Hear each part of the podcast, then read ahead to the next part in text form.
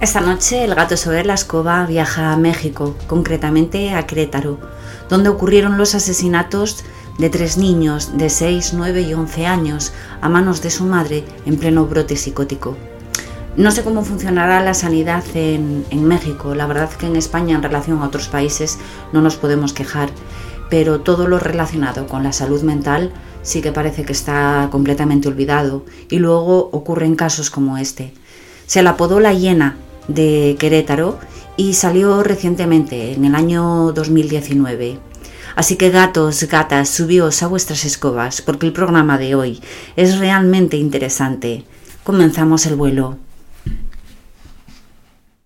La Casa de la Hiena de Querétaro, conocida también como la Casa Embrujada de Mijangos, está situada en una tranquila población mexicana y fue el lugar elegido por Claudia Mijangos para asesinar a sangre fría a sus tres hijos de 11, 9 y 6 años. ¿El motivo? Una voz que le gritaba de manera incesante que le decía que Mazatlán había caído y que todo Querétaro era un espíritu. Nos vamos al 24 de abril de 1989. La población de Querétaro se despertó con la terrible noticia de que en la colonia Jardines de la Hacienda, concretamente en el 408 de la Hacienda Vejil, Claudia Mijagos, una vecina del barrio conocida porque regentaba una boutique muy exclusiva de ropa femenina, había asesinado de manera brutal a sus tres hijos. Y ahora te voy a contar una historia. La vida de Claudia era perfecta. Pertenecía a la clase media alta y su familia poseía una nada desdeñable fortuna que le permitió vivir entre algodones. Era la niña mimada de sus padres, una joven hermosa, tanto que fue reina de la belleza en Mazatlán, su tierra natal. El poder adquisitivo de sus padres permitió que cursara estudios superiores y se graduó en comercio. Durante su carrera conoció al que sería su marido, un atractivo joven con el que se casaría al finalizar sus estudios. Al fallecer sus padres, decidieron trasladarse a Querétaro. La entidad bancaria para la que trabajaba Alfredo, su marido, le había hecho una propuesta muy interesante.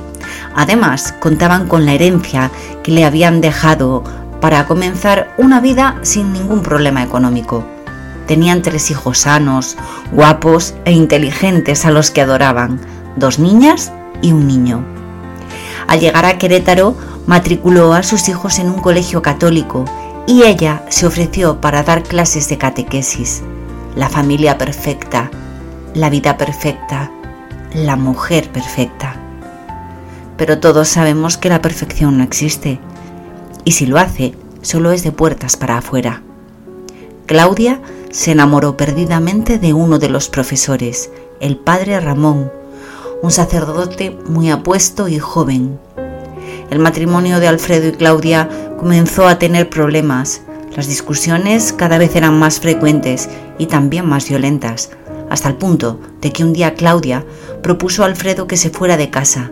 Quería divorciarse. La relación de Claudia con el padre Ramón era un secreto a voces Incluso Alfredo lo sabía, pero le daba igual. Él continuaba enamorado de su esposa y quería a sus hijos, pero su comportamiento iracundo, brusco y hosco desalentaba a Claudia, quien parecía haber perdido la cabeza como una adolescente por un hombre que no podía corresponderla como ella quisiera, ya que el sacerdote se arrepintió de haber roto sus votos de castidad y había decidido terminar con la relación.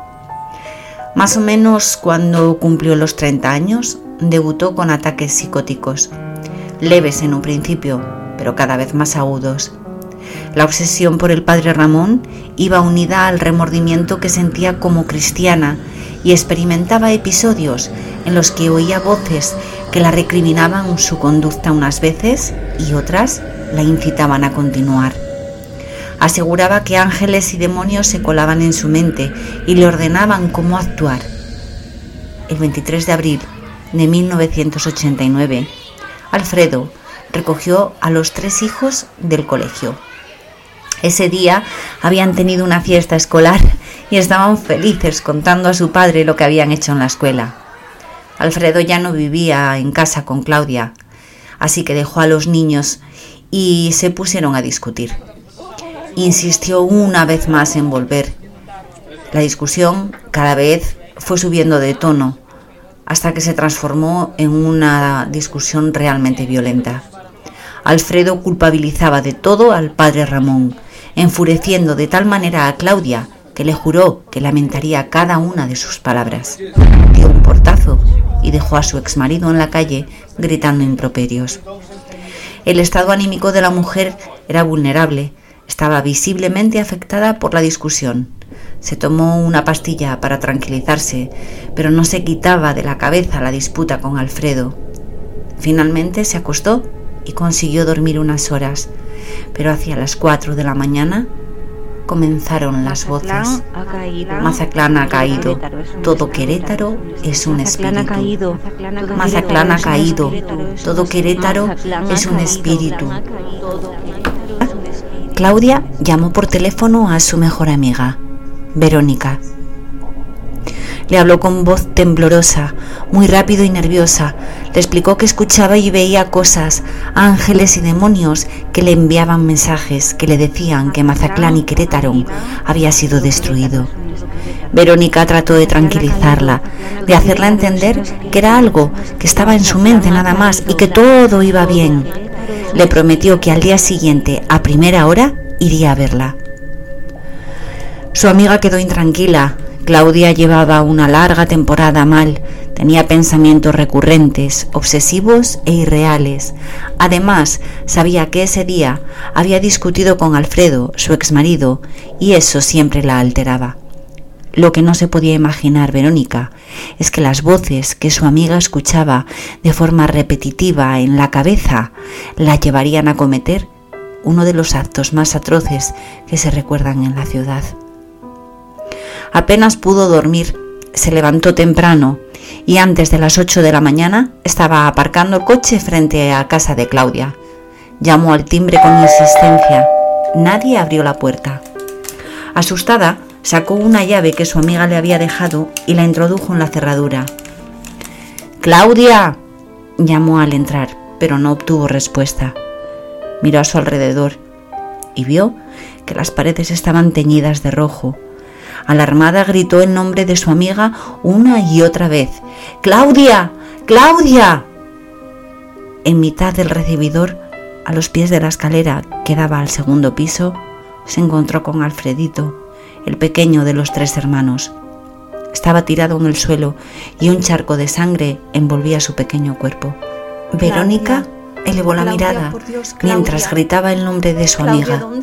Las paredes, los escalones, la barandilla de la escalera estaban cubiertos de huellas de pies y manos ensangrentadas y grandes manchas rojas se veían por todas partes. Inmediatamente llamó a la policía y a continuación a Alfredo. Un coche patrulla se personó a los pocos minutos. Fueron los agentes los que descubrieron que en el piso de arriba, en la habitación de la madre, yacían los cuerpos de Claudia. Se llamaba como su madre y era la mayor de los tres hermanos, tenía 11 años, y María Belén, de 9, en la cama de su madre, quien dormía abrazada a ellas con la ropa ensangrentada y un cuchillo en la mesita de noche. Los policías comprobaron que la madre estaba herida, pero seguía con vida.